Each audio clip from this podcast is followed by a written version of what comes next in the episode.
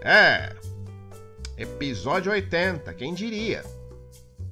80 podcasts do Hammer, essa merda. E aqui estamos, na penúltimo podcast oficial. Né? Como eu disse, eu ia gravar podcast só até atender todos os pedidos que me foram feitos no Padrim, né? Hoje eu realizo esta meta. Então tem só mais um podcast que vai ser o de despedida. E ainda tem as faixas de comentários. Eu tenho algumas faixas de comentários que me foram pedidas lá também, que eu vou fazer, né? E bom, quero começar esse podcast falando dos motivos pelos quais eu decidi encerrar a produção de podcasts, né? Muita gente me perguntou a respeito, né? Ah, por que você vai parar com os podcasts? Lá, lá, lá. Bom, seguinte, gente eu botei um papel de parede lindo no meu computador. Eu quero falar disso antes de falar da outra coisa. Isso, celular. Né? Por que, que eu não desliguei esse maldito celular antes de gravar? Anos produzindo vídeo e ainda faço isso. Papel de parede, sim. Eu tirei aquele que mostrava a Judy e a Kami de Street Fighter fazendo coisas feias, que eu mencionei no último podcast. Eu espero ter mencionado, eu espero não ter sonhado que mencionei. E coloquei um da Judy Álvares, de Cyberpunk 2077. É, né? Eu tenho um papel de parede dela no meu computador, outro no meu celular. Então, todo aquele papo de que eu não tenho um tipo, eu acho que era balela, porque eu definitivamente tenho. Eu definitivamente tenho a menina maluca tatuada de cabelo colorido. Né? Pra quem não jogou Cyberpunk, joga no DuckDuckGo. Bota lá, Judy Álvares, Cyberpunk 2077, pra vocês verem que mulher linda. Pois é. E eu tô vendo vários de vocês indo correndo, indo correndo, não, correndo até os comentários para dizer, mas Hammer ela é lésbica. Eu sei, minha personagem Cyberpunk é uma mulher, então o meu romance com a Judy é permitido, tá? É. Pois é. Mas é. É. Eu obviamente tenho um tipo. De fato, a Judy lembra um dos grandes amores da minha vida, né? Que eu acho que eu já comentei aqui com vocês, que era uma amiga minha que era doida varrida, maluca, né? Cheia de tatuagem. Aquela que tomou ácido e acordou pelada no alto da árvore. Eu já contei essa história para vocês. É, ela foi um dos meus grandes amores, né? Teve ela e a menininha ruiva da escola, que era o exato oposto. Que era a garota da casa ao lado, toda fofinha, certinha, adorável. Então na vida eu sou o Peter Parker, eternamente dividido entre a Mary Jane Watson e a Felicia Hardy. Mas é, eu tenho uma coisa pelas doidas varridas. Ah, Judy. Tá, deixa eu explicar mais uma vez porque eu decidi encerrar a produção de podcasts. Eu falei disso em maiores detalhes num vídeo que eu fiz, onde eu jogava Dead or Alive Beach Volley enquanto descrevia a situação da minha vida. O vídeo tá no canal, é só vocês procurarem, vocês vão achar. Thumbnail da Helena, toda pensativa e linda. Eu vou resumir bastante, gente. Primeiro de tudo, produção de conteúdo é muito cansativo. É uma coisa que ocupa muito tempo, muita energia. Um podcast desses me custa de dois a três dias para ser feito. Antes eram dois dias. Agora que eu gravo vídeo para deixar no fundo, para vocês terem alguma coisa para assistir enquanto escutam, pode chegar a três dias tranquilo. Entre gravar o podcast, editar, arrumar o áudio, regravar o podcast caso algo dê errado com o arquivo de áudio anterior, o que acontece muito mais vezes do que vocês imaginam. Renderizar, Ou antes de renderizar, gravar o vídeo que vai ficar de fundo, renderizar, botar no YouTube, tudo isso custa tempo. E eu não tenho o retorno financeiro que eu acho justo pro emprego do meu tempo. Sabe? Não tô dizendo para vocês, todos vocês deveriam me sustentar e colaborar com o padrinho. Não, não, não, eu sou incrivelmente grato a todo mundo que colabora com meu padrinho. Colabora quem pode, colabora quem quer. Eu nunca exigi, nunca vou exigir. O que me fode é o YouTube. O que me fode são as plataformas onde eu coloco esse podcast. O que me fode são todas as plataformas que eu usei para publicar o meu trabalho. Tá? Vamos usar o YouTube como exemplo. O algoritmo do YouTube é um demônio. O algoritmo do YouTube muda todo mês. Se você é criador de conteúdo, você tem que estar eternamente atrás de, ok, o que mudou no algoritmo do, do YouTube esse mês? O que eu preciso fazer para que meu canal não seja enterrado? Dependendo do assunto que você fala, seu canal pode ser enterrado. Dependendo do, do tamanho do seu, dos seus vídeos, o, o, seu, o seu canal pode ser enterrado. Dependendo de um milhão de fatores que mudam constantemente, você pode ser enterrado. A única forma certa de você ser impulsionado no YouTube é fazendo drama. É você fazendo um canal onde você simplesmente fica comprando treta com outros youtubers.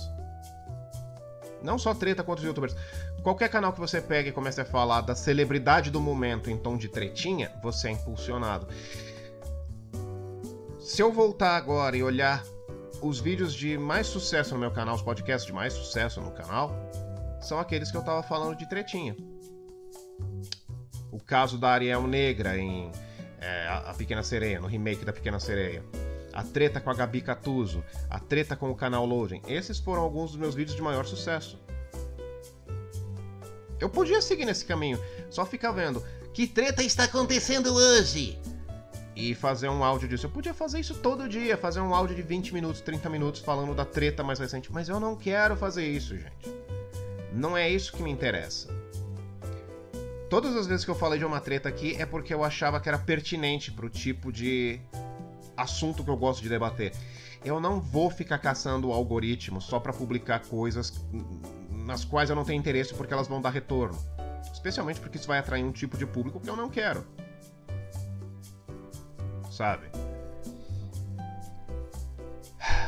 Eu quero um público grande, como qualquer pessoa que publica na internet. Claro que eu quero.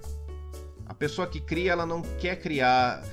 O sujeito que escreve um livro, ele não quer escrever para ser lido por 10 pessoas, por 100 pessoas, por mil. Ele quer 10 mil, 20 mil, 100 mil, 1 milhão. Isso se chama ambição.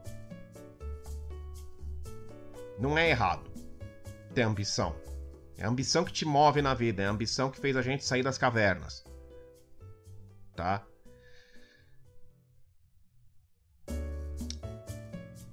Mas você tem que ver como você faz para crescer. E se eu fosse falar de tretinha todo dia, eu ia atrair um sem número de idiotas pro canal. Eu não quero, eu quero 100 mil pessoas como as que eu já tenho agora. Eu tenho um público que é extremamente inteligente, um público que pensa, um público que gosta de questionar e ver as coisas de outro modo. Eu quero mais de vocês, eu queria que vocês fossem o gizmo para eu jogar água em vocês e vocês se multiplicarem. Mas não, vocês tinham que nascer humanos. Porra.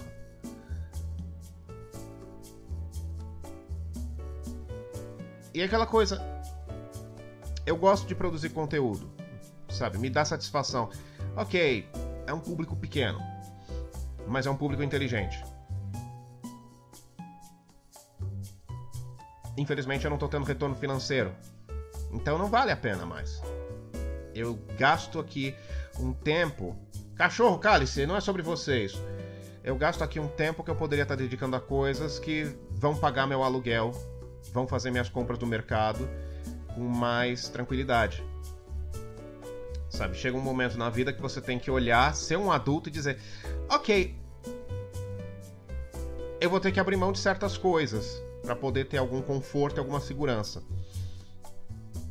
O podcast vai ser uma dessas coisas. Não só o podcast, eu tô fazendo muita mudança na, na minha vida pessoal também. Não é só a questão financeira.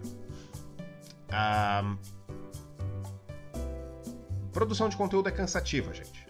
É uma coisa muito cansativa, porque para você ter destaque na internet hoje em dia, não é só ficar de olho no algoritmo do YouTube ou ver o que o que se impulsiona no Spotify, porque eu não faço nem ideia de como funciona. O meu podcast ele tá em várias plataformas de podcast também. Eu não sei como se faz para se impulsionar em todas elas. Eu não faço ideia.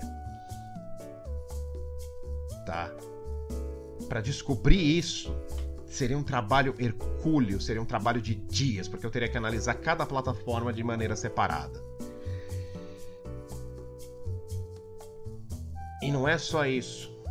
Se você quer destaque na internet hoje, você tem que ter Instagram, você tem que ter Facebook, você tem que ter Twitter, você tem que ter um TikTok e você tem que estar preenchendo essas redes sociais 24 horas por dia. Não tem essa de você posta uma foto no Instagram hoje e posta outra mês que vem. Não, você tem que postar todo dia. Facebook, tem um post lá todo dia na sua fanpage. Twitter, Comente sobre algum evento todo dia. TikTok, idem. Para fazer isso, ou você tem que ser uma pessoa muito jovem, por falta de um termo melhor, com muita energia, que curte isso. Quando você é jovem assim, você quer só trabalhar, trabalhar, trabalhar, trabalhar, produzir, produzir, produzir, produzir, foda-se. Qualquer engajamento é bom engajamento. Quando você envelhece, você começa você começa a escolher melhor onde você vai gastar sua energia. Então, para estar 24 horas conectado com uma pegada digital constante, ou você tem que ser muito jovem e muito ligado em tudo, ou você tem que ter uma equipe. Todos esses youtubers grandes que vocês acompanham, todos eles têm equipes. Todos têm equipes, ninguém trabalha sozinho. Muitas vezes o cara, ele só grava o vídeo durante o dia e aí ele tira uma, duas horas do dia para gravar o vídeo que vai pro canal dele e o resto do dia ele tá trabalhando com outras coisas. Ele tem uma equipe que produz tudo mais sobre ele. Ele tem uma equipe que bota coisa no Instagram, ele tem uma equipe que bota coisa no Twitter, ele tem uma equipe que. Vocês acham que o Twitter oficial do PewDiePie é realmente ele que cuida? Não. Não é. Sabe? O do Felipe Neto eu acho que é ele que cuida, porque a quantidade de merda naquele Twitter é... não poderia ter vindo de outra pessoa. Mas, bom. Mas eu duvido que Felipe Neto edite os vídeos dele hoje em dia. Eu duvido que tenha editado em algum momento da vida dele. O cara já nasceu com um cenário profissional no canal. Ele já nasceu com alguém bancando ele. Bom, isso não importa. Eu não tenho essa equipe, eu não tenho condições de ter essa equipe, e eu não tenho interesse em ter essa equipe, porque eu sou uma porra de um control freak perfeccionista. Meu trabalho, eu vou fazer tudo. E não, não, não existem horas no dia, nem energia para isso. Se cada vídeo meu tivesse tendo um milhão de visualizações, o YouTube paga um dólar para cada mil visualizações. Se cada vídeo meu tivesse um milhão de visualizações, eu olharia e dizia ok, vale a pena. Eu arranjaria energia para fazer tudo necessário para continuar sendo relevante. Não está? Ok, vamos procurar outra coisa. Aliás, eu falo isso hipoteticamente, eu não sei se eu teria energia mesmo para fazer tudo isso. Bom, é isso. Gente, eu basicamente estou seguindo para uma outra fase da minha vida. Eu estou cortando a gordura. Eu estou vendo tudo aquilo que é desnecessário na minha vida, estou cortando, e tô seguindo para outras. Né? Eu falei que eu pretendia largar o blog eventualmente também. Não, eu acho que o blog talvez eu venha manter. Talvez o blog eu venha manter para eu tenho muito pedido do padrinho para botar lá também, né? Assim que eu tiver colocado no ar todos os pedidos do padrinho aqui no canal, podcasts e faixas de comentário, eu vou voltar a escrever no blog. Né? talvez seja o melhor, né? Porque muitos de vocês começaram a me acompanhar lá. E nem todos migraram do blog para cá, então eu acredito que a maioria do meu público gosta mais do meu material escrito. Não os culpa, eu também gosto mais do meu material escrito. Eu acho que eu me comunico muito melhor escrevendo do que falando. E, e é isso, sabe? É... A gente muda na vida, as prioridades mudam. As minhas mudaram, as de vocês vão mudar. Muitos de vocês são muito jovens ainda o que você ama hoje, o que você enxerga hoje como sendo definitivo na sua vida, vai mudar. Sabe? E eu não tô sendo o tiozão velho que diz: Você vai amadurecer, um dia você vai parar de gostar de peitos. não, não, não, não. Primeiro que você nunca para de gostar de peitos. Né? Homens e mulheres gostam de peitos, tá? Vocês, vocês não me julguem. Não, você simplesmente começa. Você começa a ver o que realmente vale a pena manter na sua vida. E você começa a cortar o resto. Né? É só isso. As suas prioridades mudam. Bom, já passei 16 minutos falando sobre a vida, coisa. Eu pensei, vou botar isso no fim do podcast. Não, fica no começo mesmo, agora já foi. Tá bom? Vamos falar sobre o assunto de hoje, que é ficção científica brasileira. Me pediram isso no. no, no Padrim. Ah, me pediram. Hammer, você pode falar um pouco da sua opinião sobre ficção científica brasileira? E. Então. Eu iniciei esse podcast, né? Minha ideia original, aliás, nem iniciei, minha ideia antes de começar a gravar era sentar aqui e começar a falar mal da ficção eh, científica brasileira. Começar a falar mas esses escritores brasileiros são um lixo, são uma bosta, o cara é uma merda. Olha só, esse cara aqui escreveu uma história onde o diabo vai no confessionário do padre e mata o padre porque é o diabo. Mas que merda, vai tomar no seu cu, você é um filho da puta, canalha. Baixou o Alborguete em mim.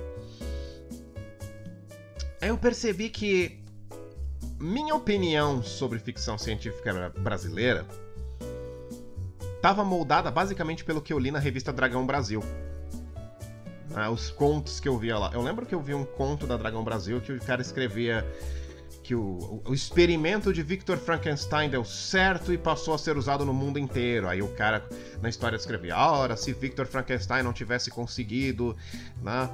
Eh, Ayrton Senna não teria sido reanimado e não teria ganho o 36 GP da puta que pariu. Antônio Carlos Jobim não teria feito aquele concerto maravilhoso de Ano Novo na praia de Ipanema e bababá. E o cara falando sobre todos os famosos falecidos que voltaram graças ao processo de Victor Frank. Eu achei esse conto tão idiota quando eu li, cara. Eu acho que eu não tinha nem 20 anos, eu tinha um pouco mais de 20 anos. Eu achei esse conto tão imbecil. Tão idiota. Nossa, o, o, o, processo de Victor Frankenstein deu certo de reanimar mortos e não teve nenhuma consequência negativa disso. Que no conto o cara fala muitas pessoas vivendo sua segunda ou terceira vida. A gente tem um problema de superpopulação hoje, sem pessoas imortais, e o cara não não considerou. Toda a história que eu. Eu lembro que eu li um livro na escola chamado O Homem que Venceu a Morte, ou O Homem que Destruiu a Morte, uma coisa assim. E aí as pessoas se tornavam imortais, né? E o livro trazia umas consequências bem interessantes, tipo o suicida que pulava do prédio, se estatelava no chão, mas ele não morria porque não existia mais morte. Então tudo que os, os tudo que podiam fazer, os médicos levaram o corpo todo estrupiado do cara pro hospital, remendaram o melhor que puderam e mantiveram ele sedado, porque ele tava tão quebrado que o cara tava em dor agonizante a cada minuto, que não era para ele ter sobrevivido. É. E aí o conto do Dragão Brasil, não. A imortalidade é maravilhosa e perfeita e Tom Jobim. Ah! Mas é. Aí eu pensei, né? Peraí, não, não, não pode ser só isso. Tem que ter mais. Ficção científica não pode ser só um bando de nerds escrevendo nas páginas de uma revista de RPG que as pessoas compram mais porque a revista é divertida do que para pegar coisa de RPG de verdade. Pelo menos era como eu fazia. Eu lia Dragão Brasil porque ah, a revista é boa, é bem escrita. Né? Eu joguei RPG, tive meus grupos, me diverti, mas na prioridade não era lá pegar. Ok, como é que como é que se converte o Predador pra Dungeons and Dragons? Não, minha prioridade nunca foi essa. Então eu comecei a pesquisar. Né? Pesquisei antes de gravar. Gente, tem ficção científica brasileira pra caralho. Provavelmente um dos nomes mais conhecidos né, é o romance O Doutor Benignos, né, do Augusto Emílio Zaluar. Eu nunca tinha ouvido falar nesse livro. Né? E Machado de Assis escreveu ficção científica. Ele escreveu um conto chamado O Imortal. Né? E, nossa, tem muita coisa. O Fim do Mundo, de Joaquim Manuel de Macedo, sabe? É,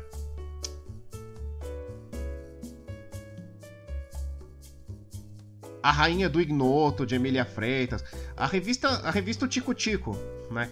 Quem de vocês aí que ainda tiver né, vovó, a, que a vovó ainda estiver aí com você, pergunta pra ela, né? Vó, você lembra da revista Tico Tico? Ela vai lembrar, né? O Tico Tico publicava Viagens Maravilhosas do Dr. Alpha ao Mundo dos Planetas, né? Orgulhosamente escrita e desenhada por Oswaldo Silva, né? Eu não fazia ideia. Eu não fazia ideia. A Liga dos Planetas, de Albino José Ferreira Coutinho. E parece tudo tão legal, só pela descrição. Parece tudo tão foda. Parece. Não parece diferente do da ficção científica pulp das revistas que saíam na gringa. Né? Flash Gordon, salvando uma mulher em biquíni de metal daquele chinês imundo, o Ming. Que nós sabemos o que o Ming impiedoso era, né? O Ming impiedoso era os Estados Unidos dizendo: Maldita China! Era o que? Não sou eu falando, gente. Era o que era. Tá? Era os Estados Unidos enchendo sua, seu entretenimento de racismo, porque era como as coisas eram naqueles tempos. É. Vocês precisam ver o Patrício O'Neill falando de King Kong. é, é hilário e horrível ao mesmo tempo. Não. Eu não fazia ideia, gente. Eu não fazia ideia que existia tudo isso. Eu não fazia ideia. E aqui eu já separei vários nomes de autores que eu vou querer ler tudo depois. Menotti del Picchia. Cara, como eu não conhecia isso? Afonso Schmidt, Gastão Cruz, como eu não conhecia tudo isso? Meu Deus! Até Monteiro Lobato se arriscou com ficção científica. Né? Bem que é meio controverso. Eu tava lendo aqui, ele escreveu um livro chamado O Choque das Raças, também conhecido como O Presidente Negro. Né? Que é meio. Né? Monteiro Lobato foi o nosso HP Lovecraft, de certa forma. Você olha hoje e diz: Meu Deus, essa monocelha escondia pensamentos horríveis. Então, assim, esse podcast. Ao padrinho que encomendou esse podcast, eu lhe peço desculpas, mas eu tô assumindo minha ignorância, cara. Eu não conhecia nada disso.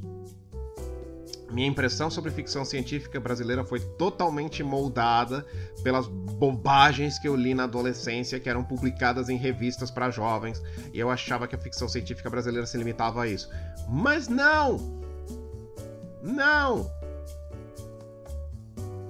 Uau, cara, eu tô. Eu me sinto um idiota por ter pensado mal tanto tempo da produção cultural brasileira. Né? Eu vou caçar tudo isso, eu vou ler. Porque, né, agora, agora é a hora. É. Então é, ao padrinho que me pediu isso. Esse pode não ser o podcast que você queria, mas você expandiu meus horizontes, você expandiu minha mente. Então, muito obrigado. De verdade. Ah, tudo. Olha. Tudo que me resta agora é tentar explicar porque eu tinha essa versão. Não só a ficção científica brasileira, a qualquer produção cultural brasileira. Eu já falei de cinema. Que eu não gosto do cinema nacional. Sabe? Eu vejo muita arrogância no cinema nacional, já falei disso. Né? Agora deixa eu falar uma coisa. Talvez não tenha ficado bem claro da última vez que eu. do último podcast que eu fiz. Tem filmes bons nacionais? Tem, claro que tem. Excelentes filmes. O Pagador de Promessas é maravilhoso. Eu assisti O Pagador de Promessas numa aula de cinema na faculdade de jornalismo. Eu fiquei hipnotizado. Eu fiquei. Meu Deus, existia esse tipo de qualidade no cinema brasileiro há, sei lá, 60 anos atrás? Jesus Cristo de Cascatinha! Eu fiquei impressionado. Indo para os óbvios, Cidade de Deus, Tropa de Elite, né? Tem muita coisa boa no cinema brasileiro. Tem. Mas aquilo a que eu sempre fui mais exposto foram as bostas. Infelizmente, a quantidade de porcaria no nosso cinema ainda supera muito a quantidade de filme bom.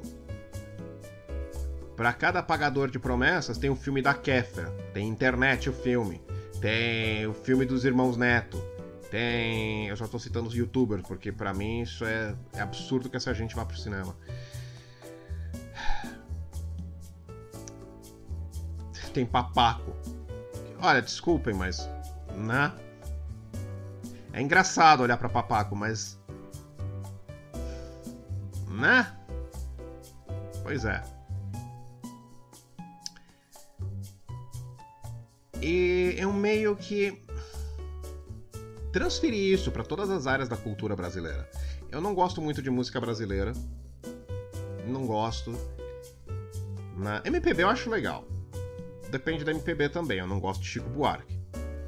Eu gosto de Tom Jobim. Já mencionado Tom Jobim, eu gosto bastante. Eu nunca gostei de rock brasileiro. Nunca gostei. Sabe? Uh, vocês conhecem meu, meu ódio lendário por Legião Urbana. Eu não gosto de Legião Urbana. Para mim não é uma. Não é um cara cantando aquela merda aqui, é um cara falando. Jeremias era um cara muito legal e foi andando pra São Paulo até gastar a sola do sapato e chegou lá. Foi trabalhar vendendo coxinha. A coxinha era gordurosa, Todos que comiam engordavam, como a noite de verão. Porra! Ah. Eu nunca gostei, eu sempre preferi qualquer banda estrangeira. De verdade. Não que todas as bandas de seja lá o que for, rock, metal clássico, o que seja, não que elas tivessem as letras mais inteligentes do mundo. Não, é só você parar pra ver algumas bandas. Cara, Kiss, que eu amei Kiss a minha vida inteira. Olha, hoje não dá. Ah. Puta que pariu, os caras cantam sobre o próprio pinto. Love Gun, vocês acham que é sobre o quê? Eu te amo muito, baby. Pega no meu pau. Se esfregar a cabeça, ele cospe no seu olho. Love gun, love gun. Não, não dá. Quatro velhos de 60 anos maquiados cantando sobre o pinto. Pelo amor de Deus, não. Não. Não. Ai, mas Rammstein não faz igual. Rammstein é, é irônico. Rammstein é completamente irônico. São, os Rammstein são cinco velhos. São seis? São cinco. Eu nunca sei qual é o número. Eu amo, eu amo Rammstein, mas eu nunca sei qual é o número correto de integrantes. É um bando de velho que tá cantando ironicamente sobre o próprio pinto. Um cara que sobe num canhão em forma de pinto e dispara espuma no público no show não, não tá se levando a sério. E o Kiss está. Você vê as entrevistas deles. Estão se levando mais a sério do que deveriam. Bom, voltando, eu, eu, não sei, eu, eu peguei desgosto pela produção cultural brasileira, provavelmente mais por causa das pessoas que estavam ligadas uh, como fãs a essa produção, do que qualquer coisa. Eu lembro que desde criança eu vejo nas pessoas um desprezo. Não em todas as pessoas, mas assim, um, uma, um, um bom número de pessoas. Um desprezo por produção cultural internacional e essa coisa de botar num pedestal o que é feito por aqui. né? É o cara que tem desprezo, nojo, acha ridículo uma banda de metal farofa, né? Mas o cara pega e coloca né, RPM num pedestal. O cara pega e coloca, é, sei lá, Kid Abelha num pedestal. Que ok se você gosta. Não tem problema algum se você gosta. Mas não seja a pessoa arrogante que acha que essas bandas são o suprassumo absoluto do universo. Cagando no que todo mundo mais gosta. Que é muito, que eu, muito do que eu vejo. A pessoa que curte Legião Urbana, e falando sério por um minuto assim, se você gosta de Legião Urbana, eu não, não, não tenho problemas com você, não, não não tenho desprezo, não tenho ódio de você. Não, beleza, cara. Eu. eu gosto de Motley Crue. Quem sou eu para jogar? Julgar. Né? Quem sou eu para jogar? Porra. Vocês vão sentir falta desses meus deslizes, né? Vão. Minha raiva sempre foi daquele cara que eu já descrevi mil vezes. É o cara que chega num viol, com um violão na festa e começa a tocar Legião Urbana para pagar de intelectualzão, né? E que se você menciona qualquer outra coisa que você goste, ele. você gosta disso? Não se compara a musicalidade de um Renato Russo. Cara, eu tive um professor assim na faculdade. Eu tive um professor assim. Tava eu e meu amigo conversando de música, né? E estávamos tentando chegar a um consenso, o que é melhor, Queen ou Rolling Stones? Eu defendendo Queen, meu amigo Rolling Stones. Aí de repente chegou o professor, bicho grilo, né? Formado nas entranhas da USP, né? E chegou. Me diga o que vocês estão conversando. E vamos deixar claro, desde já, não tô fazendo esse sotaque para caçoar do pessoal da Bahia, muito pelo contrário, eu amo o pessoal da Bahia, tá? Uma moça muito querida em minha vida era baiana e, meu Deus do céu, toda vez que ela falava com aquele sotaque, meu coração derretia. Não, é que esse professor falava assim, eu só estou imitando ele, tá? Ficou claro? Ótimo. Não que eu vá ser cancelado, eu não sou relevante o bastante para ser cancelado. Enfim professor chegou. Do que é que vocês estão conversando? Ah, estamos falando de música, professor, aqui. Nós... Olha só, a gente está discutindo o que é melhor, Queen ou Rolling Stones. Né? Eu acho que o vocal do, do, do, do Fred Mercury é insuperável. Não tem ninguém que consiga bater o vocal dele. Né? E meu amigo, ah, mas não sei o que, o Rolling Stones tem uma pegada mais pã e pá e pum e burucutum. E, né? Aí eu virei, professor, e você, o que, que você acha? Ele virou: Eu acho que nenhuma dessas duas bandas se compara à musicalidade de um Tom Jobim. Vocês não estão vendo, mas eu tô segurando a cabeça em frustração, do tipo, oh Deus, não, não, não. Oh não. Essa atitude, sabe? O cara ele foge do assunto que vocês estão conversando e traz uma coisa nova só para poder se mostrar como melhor. Não gosto dessas porcarias enlatadas de Queen e Rolling Stone. Eu gosto de Tom Jobim, uma coisa muito mais cultural. Essa era a pegada que eu senti dele. E é o que eu sinto em muita gente que eu vejo sendo fã de música, cinema, uh, literatura nacional. Não são todos, obviamente mas eu conheci gente suficiente assim na minha vida para botar essa impressão negativa em mim. Né? Mesmo pessoal que eu via publicando contos em revistas como a Dragão Brasil. Né? Gente que eu vejo assim. Uh, tentando ingressar no mercado literário brasileiro são pessoas insuportáveis, arrogantes, grosseiras, grotescas, que não sabem do que estão falando na maior parte do tempo.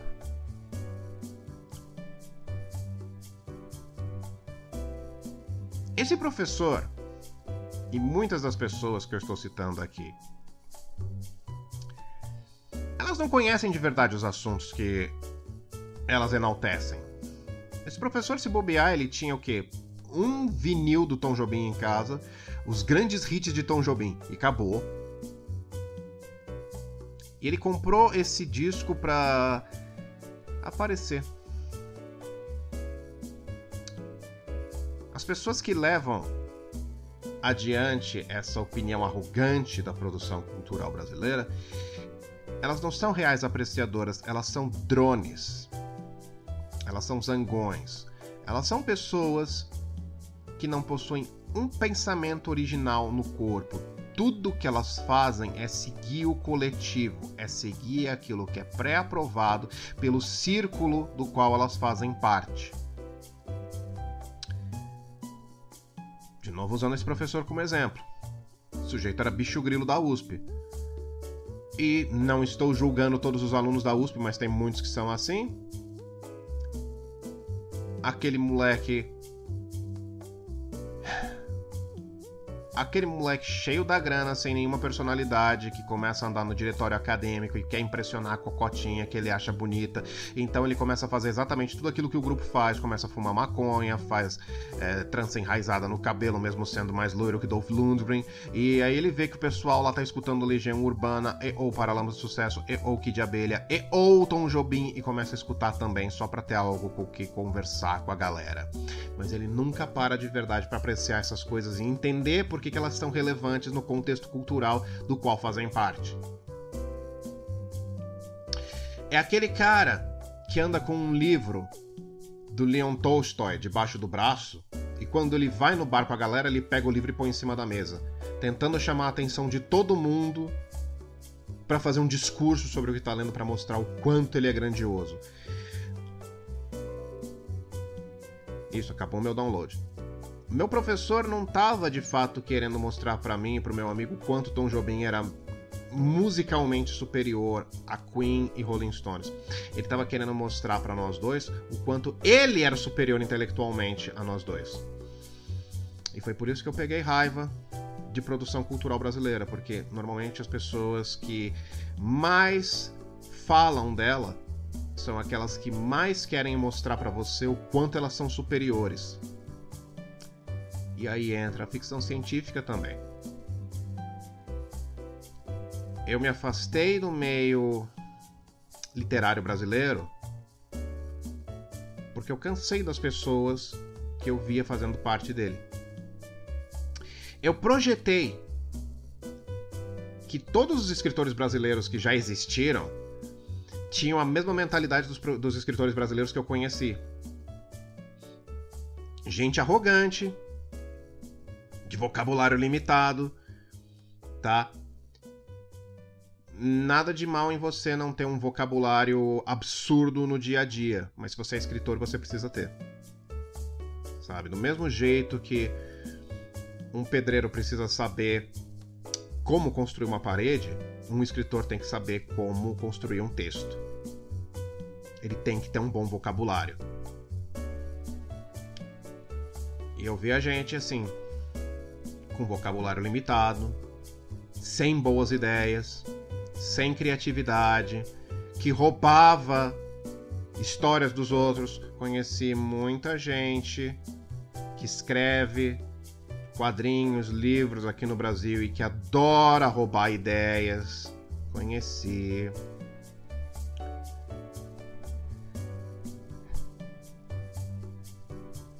Eu vi isso e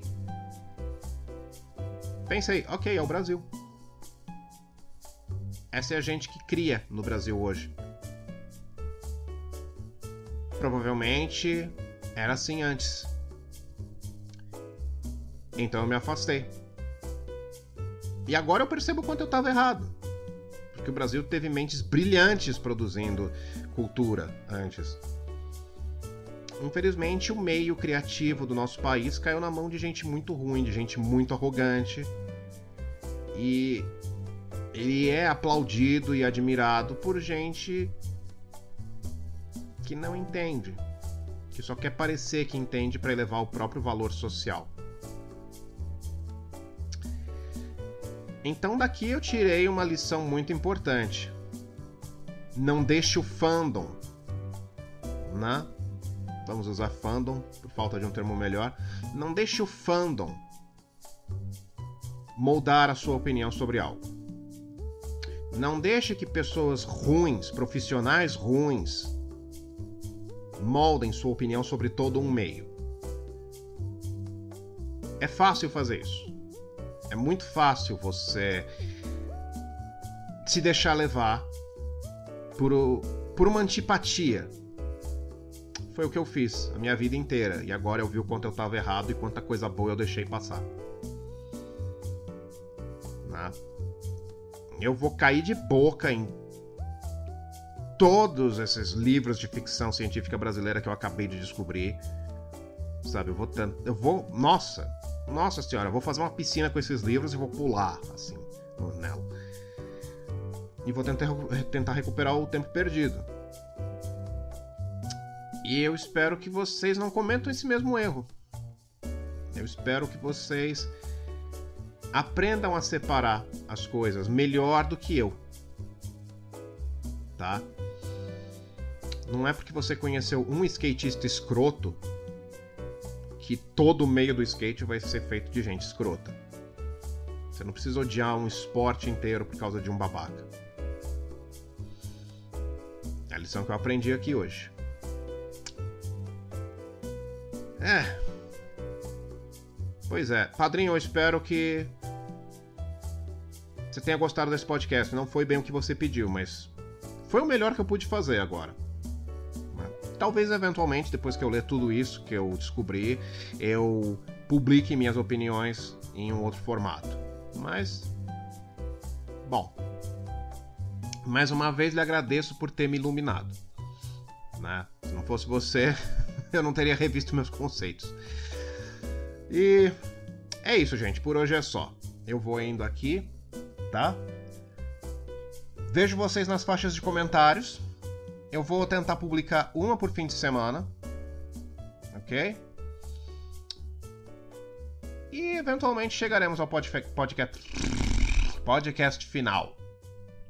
Tá bom? Vocês saberão quando for. É isso. Beijos para todos, fiquem bem e mandem nudes para as pessoas que amam. Tchau!